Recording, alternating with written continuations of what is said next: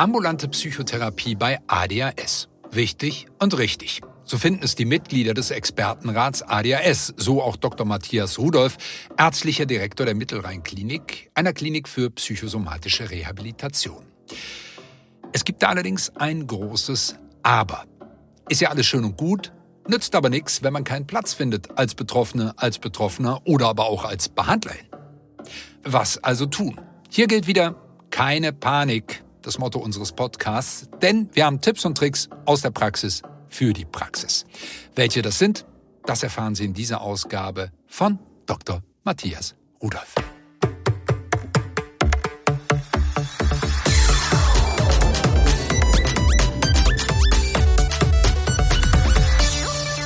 Ich behandle ja seit 2005 mittlerweile Menschen mit ADHS im Erwachsenenalter. Und ich bin wirklich der tiefen Überzeugung, dass diese Menschen immer ähm, Therapieangebote aus unterschiedlichen Bereichen brauchen. Ich will das mal etwas konkretisieren. Ich glaube schon, dass bei den allermeisten wirklich die Basis die medikamentöse Therapie ist. Mhm. Aber ADHS ist ja nicht eine klassische psychische Erkrankung, sagen wir mal wie eine Schizophrenie oder wie eine Depression, wo man eine Tablette nimmt, weil man die Symptome wegbekommen will. Mhm. Es gibt ja auch viele positive Eigenschaften, die Kreativität, mhm. die Spontanität, viele Dinge. Und meine Erfahrung ist, dass diese medikamentöse Therapie, die verändert ja was mit diesem Menschen. Und diese Veränderung ist eben nicht, wird oftmals nicht nur positiv wahrgenommen, sondern man merkt vielleicht auch Einschränkungen. Und deswegen ist es wichtig, das mit einer Psychotherapie zu kombinieren.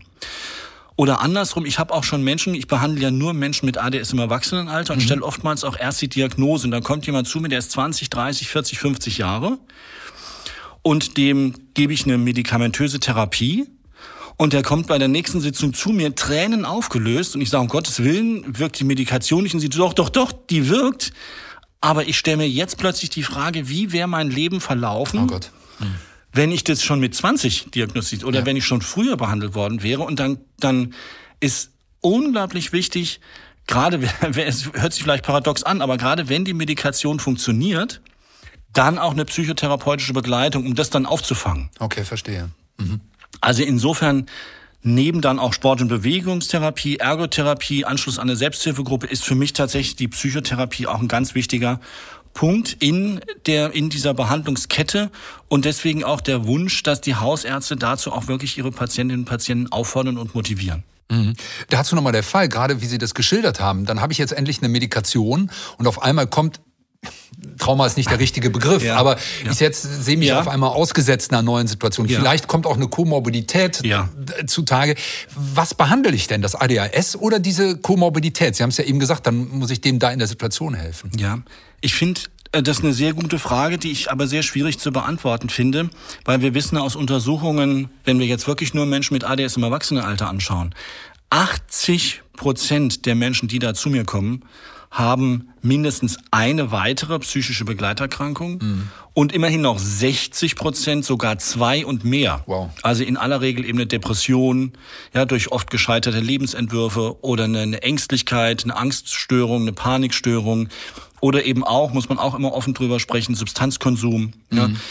Und ähm, das unterscheidet auch die Behandlung von ADS im Erwachsenenalter, auch die medikamentöse Therapie sehr, sehr stark von der Behandlung im Kindes- und Jugendalter. Mhm. Und insofern, also die Psychotherapie, die gehört für mich immer dazu, und zwar von einem erfahr also mit ADS erfahrenen Psychotherapeuten. Mhm. Und der kann dann diese Frage beantworten, die Sie eben gestellt haben. Ähm, muss ich nur die ADS behandeln und verschwindet zum Beispiel die Depression in mhm. der Folge, ja, weil es eine reaktive Depression ist? Oder ist die Depression schon so manifestiert, dass sie auch dann, und das ist leider auch meine Erfahrung, gerade bei chronifizierten Prozessen, dass die Depression trotzdem weiter bleibt? Aber andersrum, die psychotherapeutische Behandlung der ADS, die Voraussetzung ist, dass die Depression mhm. überhaupt behandelt werden mhm. kann. Oder wir wissen es aus der Sucht. Viele Patienten mit ADS haben ja auch eine Suchtthematik. Mhm. Und wenn ich nur isoliert die Sucht behandle, dann wird es oft scheitern. Wenn ich die ADS behandle, verschwindet zwar die Sucht nicht von alleine, aber ich schaffe damit praktisch überhaupt erst die Voraussetzung, dass dann auch die Suchttherapie erfolgreich sein kann. Verstehe.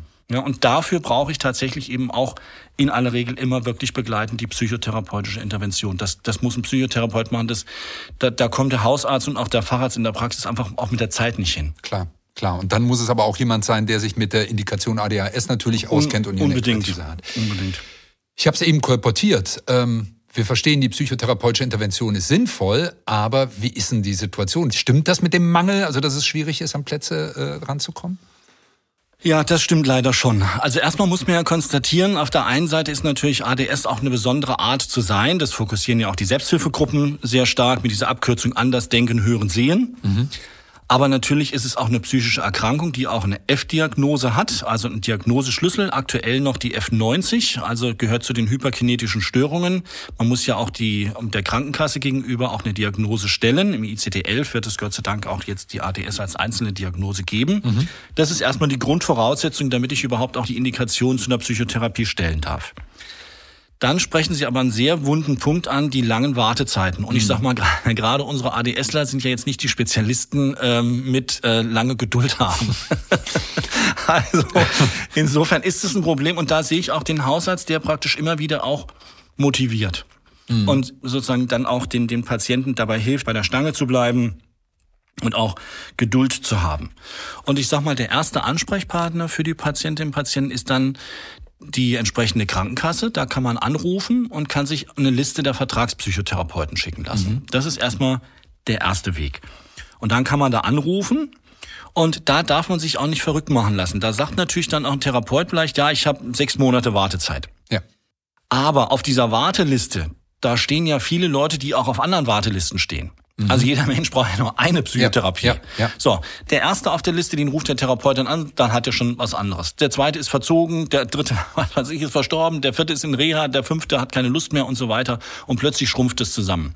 Also der erste Rat ist, Leute, bitte bleibt dran, ruft immer wieder an und wenn ihr zeitlich flexibel seid, was die, was die Psychotherapie angeht, also wann ihr die Sitzung haben könnt, dann sagt es dem Therapeuten auch dazu, weil natürlich viele Berufstätige können nur zwischen 16 und 18 klar. Uhr, klar. Ja. Wenn ich aber sage, was ist, ich bin zum Beispiel Studierender oder ich hab, ich äh, arbeite in Teilzeit und ich kann auch morgens um acht, mhm. ja, dann kann es sein, dass diese vier Monate Wartezeit auf 24 Stunden zusammenschnurren und sagen, ach ja, dann kommen sie morgen früh. Also das heißt, da darf man sich auch nicht zu sehr verrückt machen lassen, aber ich will das Problem auch nicht kleinreden. Das zweite ist, die, die ärztliche, die ambulante ärztliche und psychotherapeutische Versorgung in Deutschland wird ja durch die sogenannten kassenärztlichen Vereinigungen sichergestellt. Mhm. Kennen alle ja. Kolleginnen und Kollegen, die den Podcast die hören. Die KV, genau, die ja. ja. KV.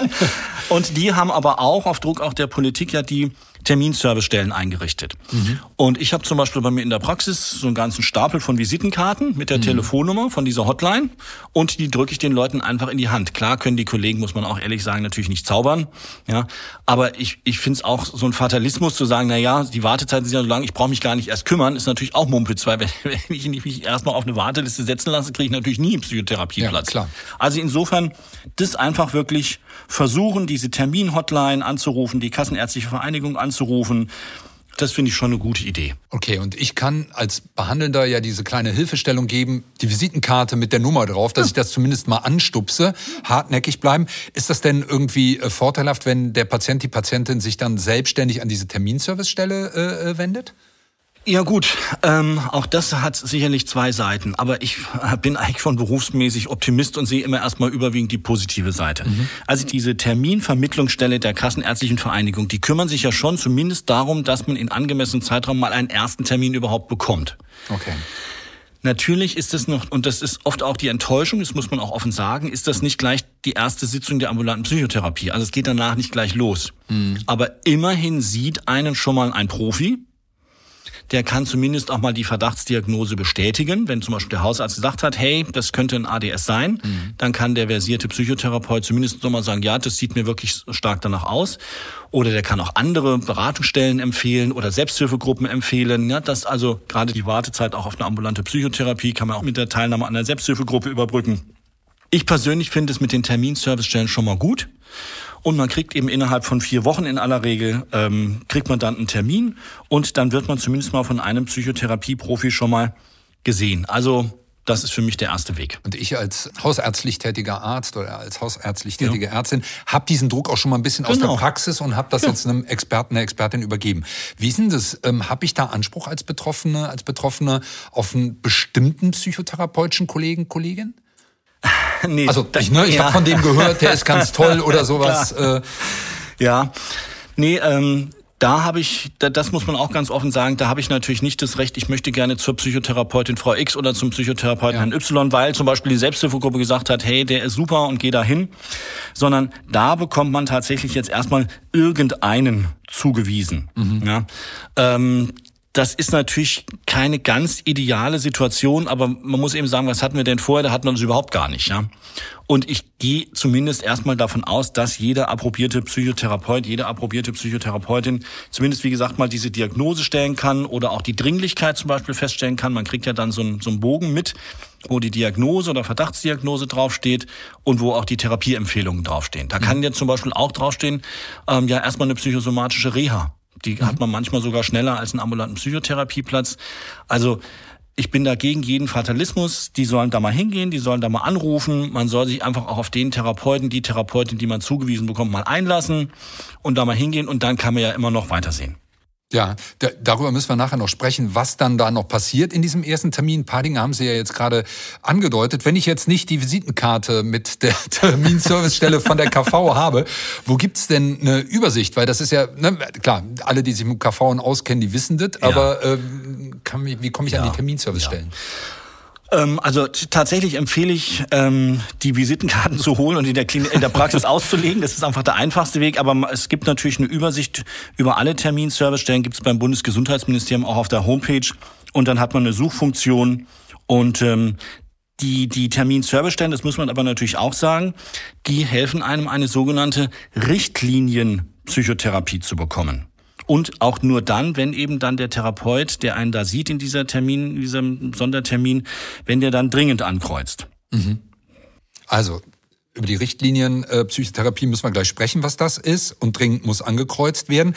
Gehen wir noch mal in diese erste Stunde. Das ist ja was anderes, als wenn ich jetzt zu der ja. Psychotherapeutin, Psychotherapeuten meiner Wahl gehe. Ich habe den jetzt ja. einen bekommen glücklicherweise.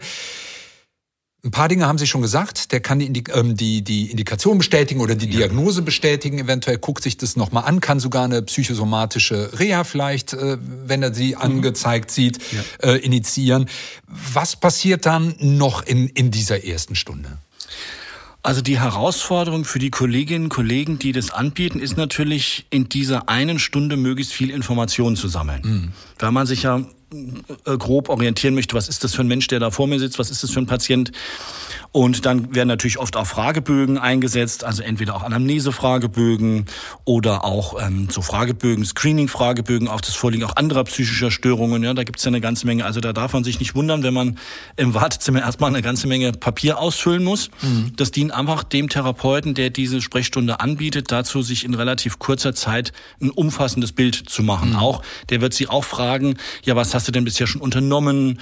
Äh, oder auch, was gibt's noch für Beschwerden? Das ist natürlich beim ADSler auch wichtig, gerade mit der Hyperfokussierung. Mhm. Ähm, wenn der mir dann auch nur von ADS erzählt und dann vielleicht übersehen wird, dass eben auch eine, äh, was weiß ich, eine, eine Drogenproblematik mhm. noch vorliegt oder eine Suchtthematik vorliegt oder eine Depression vorliegt.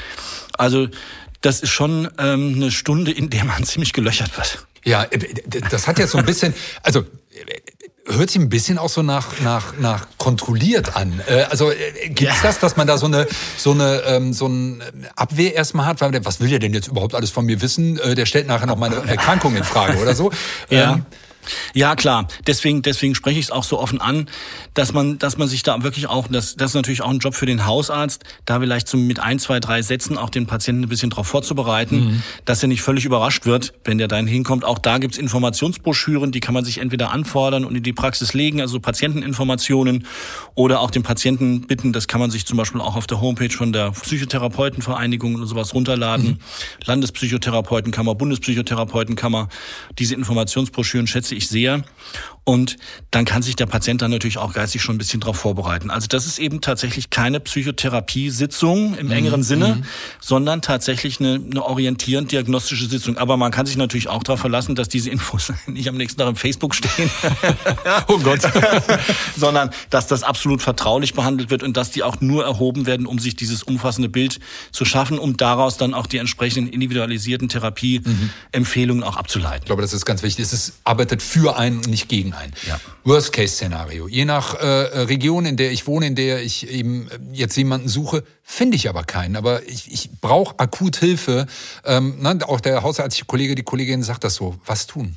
Ja, also Da sind wir wieder bei der Terminservicestelle und wenn die das eben äh, tatsächlich nicht schafft, dann muss der auch gucken, der Kollege in der Terminservicestelle wenn da insbesondere, wenn der Kollege auch gesagt hat, hey, das ist wirklich dringend, ja. muss man auch schauen, im Zweifelsfall, wenn jemand so schwer auch krank ist und beeinträchtigt ist, Stichwort Selbstverletzung, Stichwort Suizidalität, dass man vielleicht dann auch zumindest initial, also am Anfang auch mal eine Krankenhausbehandlung dann mhm. anstößt, ja. Mhm.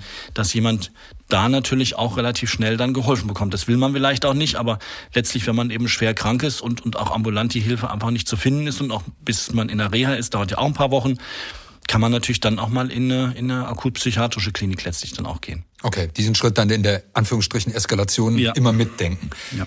Eben haben Sie die Richtlinienpsychotherapie erwähnt. Ähm, klingt äh, irgendwie gefährlich, äh, aber auch ganz spannend. Was verbirgt sich dahinter? Genau, also äh, in Deutschland ist ja alles ordentlich und sortiert und äh, getestet und geprüft und mit Formularen behaftet und bewährt. Und insofern gibt es eben auch die Richtlinienpsychotherapie. Das ist letztlich, hat man sich darauf geeinigt, im sogenannten gemeinsamen Bundesausschuss Ärzte Krankenkassen, was tatsächlich für gesetzlich Versicherte auch an Therapiemaßnahmen bezahlt werden. Mhm. Auch da muss ich sagen, das ähm, möchte ich immer gerne ein bisschen gegen Kritik in Schutz nehmen. Das dient natürlich auch dazu, die Versicherten vor Charlatanerie zu schützen. Mhm. Also ich sag mal, der mhm. Psychomarkt ist ja sehr breit. Und da kann man auch, wenn man das eben völlig dereguliert und wenn man das ganz liberalisiert und freilässt, natürlich auch mal an den Falschen geraten. Also insofern ja. finde ich das erstmal gut, auch wenn sich der Begriff Richtlinienpsychotherapie tatsächlich bisschen sperrig angehört.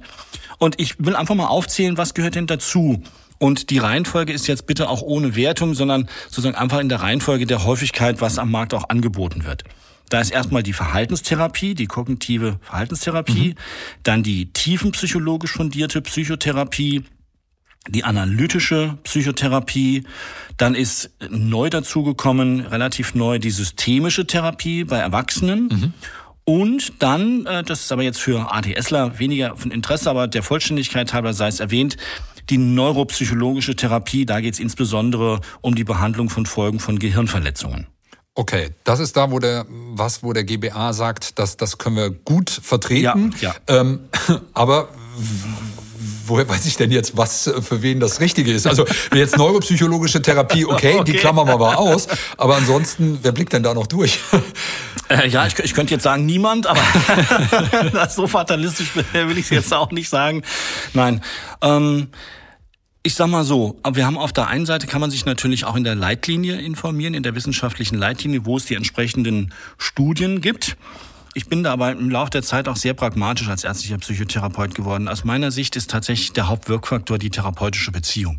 Mhm. Also ich sag mal, wenn Sie jetzt einen Kassenpsychotherapeuten haben, ist erstmal ganz grob gesagt, unabhängig davon, was er jetzt für einen Schwerpunkt hat, ähm, wenn, wenn die, ich sag mal, etwas platt die Chemie zwischen ihnen stimmt. Mhm ist es schon mal die halbe Miete. Und, das hatte ich ja gesagt, das gilt ja für die Klinikaufenthalt auch, es muss natürlich auch jemand sein, der sich mit ADS auskennt oder ich sag mal als Minimalvoraussetzung zumindest ADS nicht ablehnt. Ja, wenn Sie natürlich zum Psychotherapeuten endlich kommen und der und Sie sagen, ja, ich bin hier wegen ADS und der sagt, das gibt's gar nicht, dann ist es auch völlig Schlecht. egal, ja. was er für eine Profession ja, hat und ja. ob das richtige Psychotherapie ist oder nicht. Dann haben sie mit Zitronen gehandelt. Also insofern ähm, ja, denke ich, grundsätzlich kann das jeder Psychotherapeut, wenn er denn möchte und wenn er sich darauf einlässt. Und das andere ist, wenn die Chemie stimmt, dafür gibt's ja auch die probatorischen Sitzungen. Mhm. Und da darf auch, viele Patienten sind natürlich dann oder handeln ja auch im Sinne der sozialen Erwünschtheit und denken, ich kann doch jetzt dem Therapeuten nicht sagen, dass ich den doof finde. Ähm, darauf sind wir Therapeuten geschult. Also wenn man als Therapeut damit nicht umgehen kann, dass auch mal ein Patient sagt, nee, ich will nicht mit Ihnen, mhm. dann hat man den falschen Job. Also das darf man gerne auch sagen. Das ist viel besser, als wenn ich, wenn ich jede Woche mit Bauchweh zur Psychotherapie gehe. Also mhm. das ist auch was, wo natürlich der Patient auch eine gewisse Eigenverantwortung hat und da auch für sich einstehen muss. Das muss man vielleicht auch erst lernen, aber einfach da auch nochmal die Info, Leute, macht euch da nicht verrückt, wenn ihr merkt, was weiß ich, der, der Therapeut erinnert mich an meinen Stiefvater oder an meinen Vater oder mhm. eine Mutter oder was weiß ich.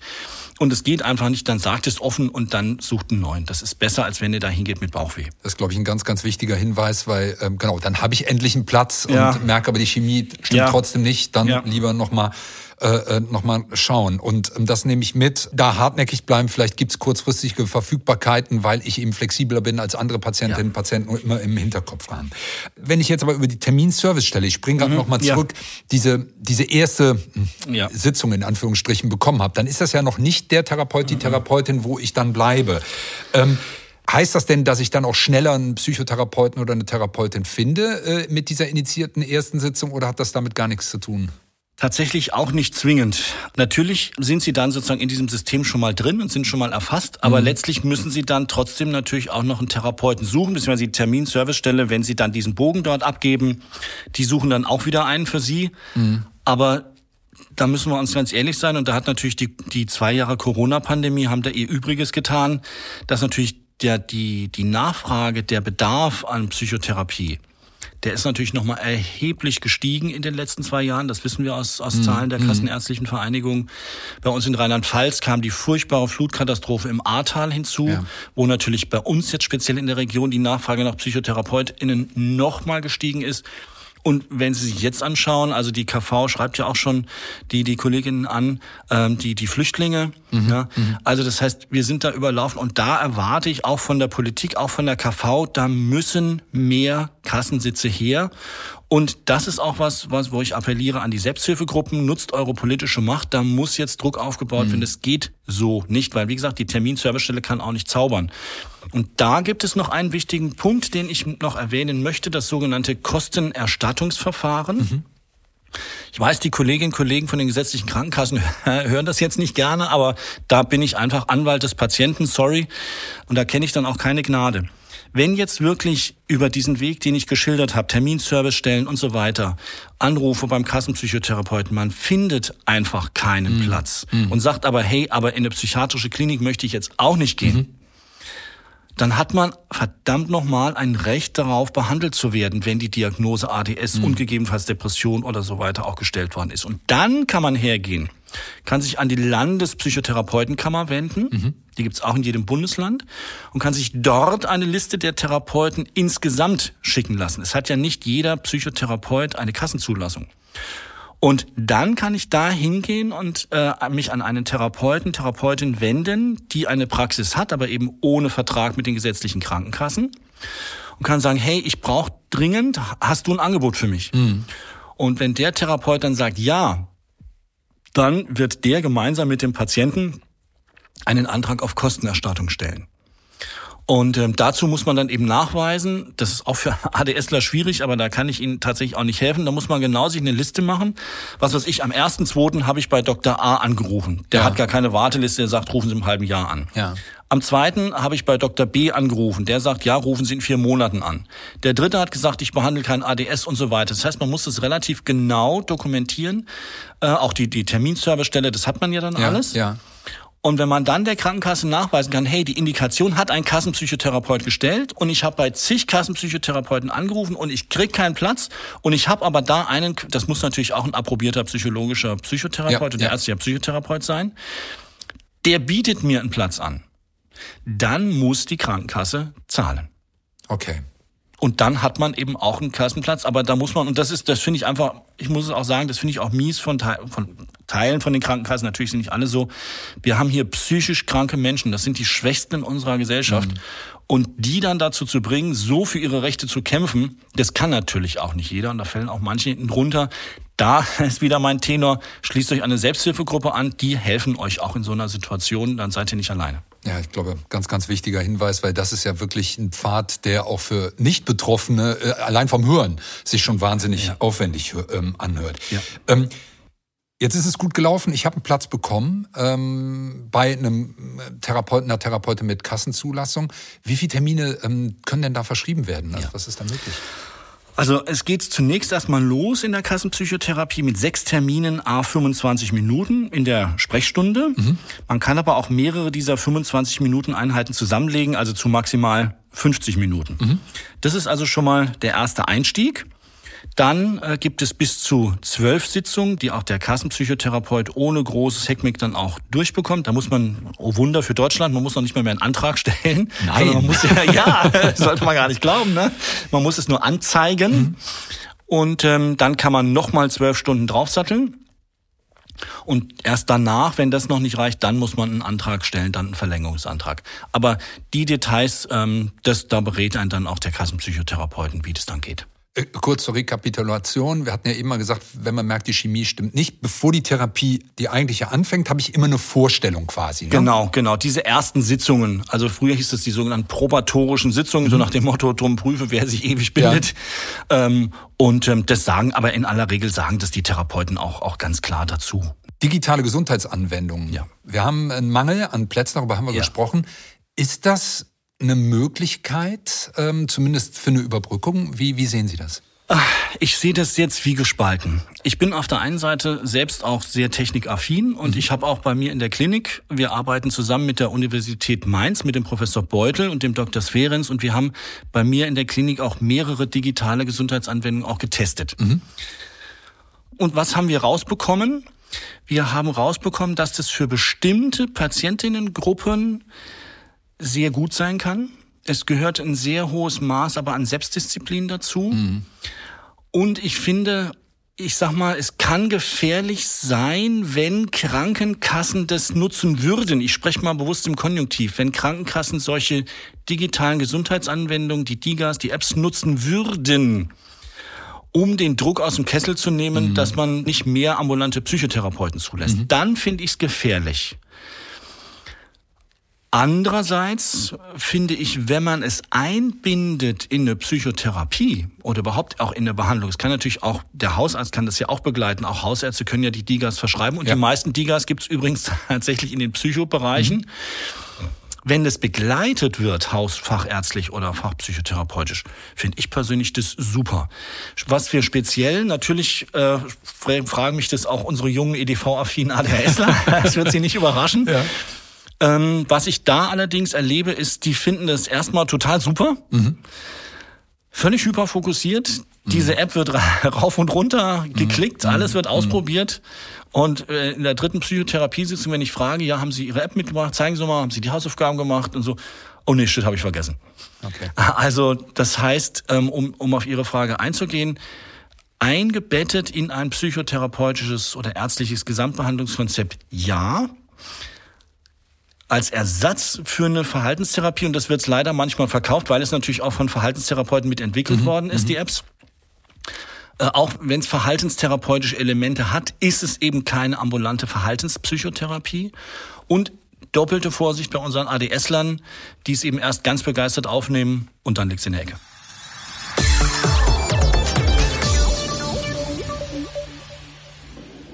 Digitale Werkzeuge können unterstützen, aber nicht ersetzen. Und welche Tricks neben einer guten Portion Beharrlichkeit helfen, einen Platz bei einer Psychotherapeutin zu finden, das hat Dr. Matthias Rudolph, wie ich finde, sehr klar dargestellt. Ich sage danke für Ihr Ohr, welches Sie uns für diese Folge Keine Panik aus der Praxis für die Praxis geliehen haben und freue mich, wenn Sie auch in unsere anderen Ausgaben reinhören. Am besten also unsere Sendung abonnieren, dann entgeht Ihnen nichts.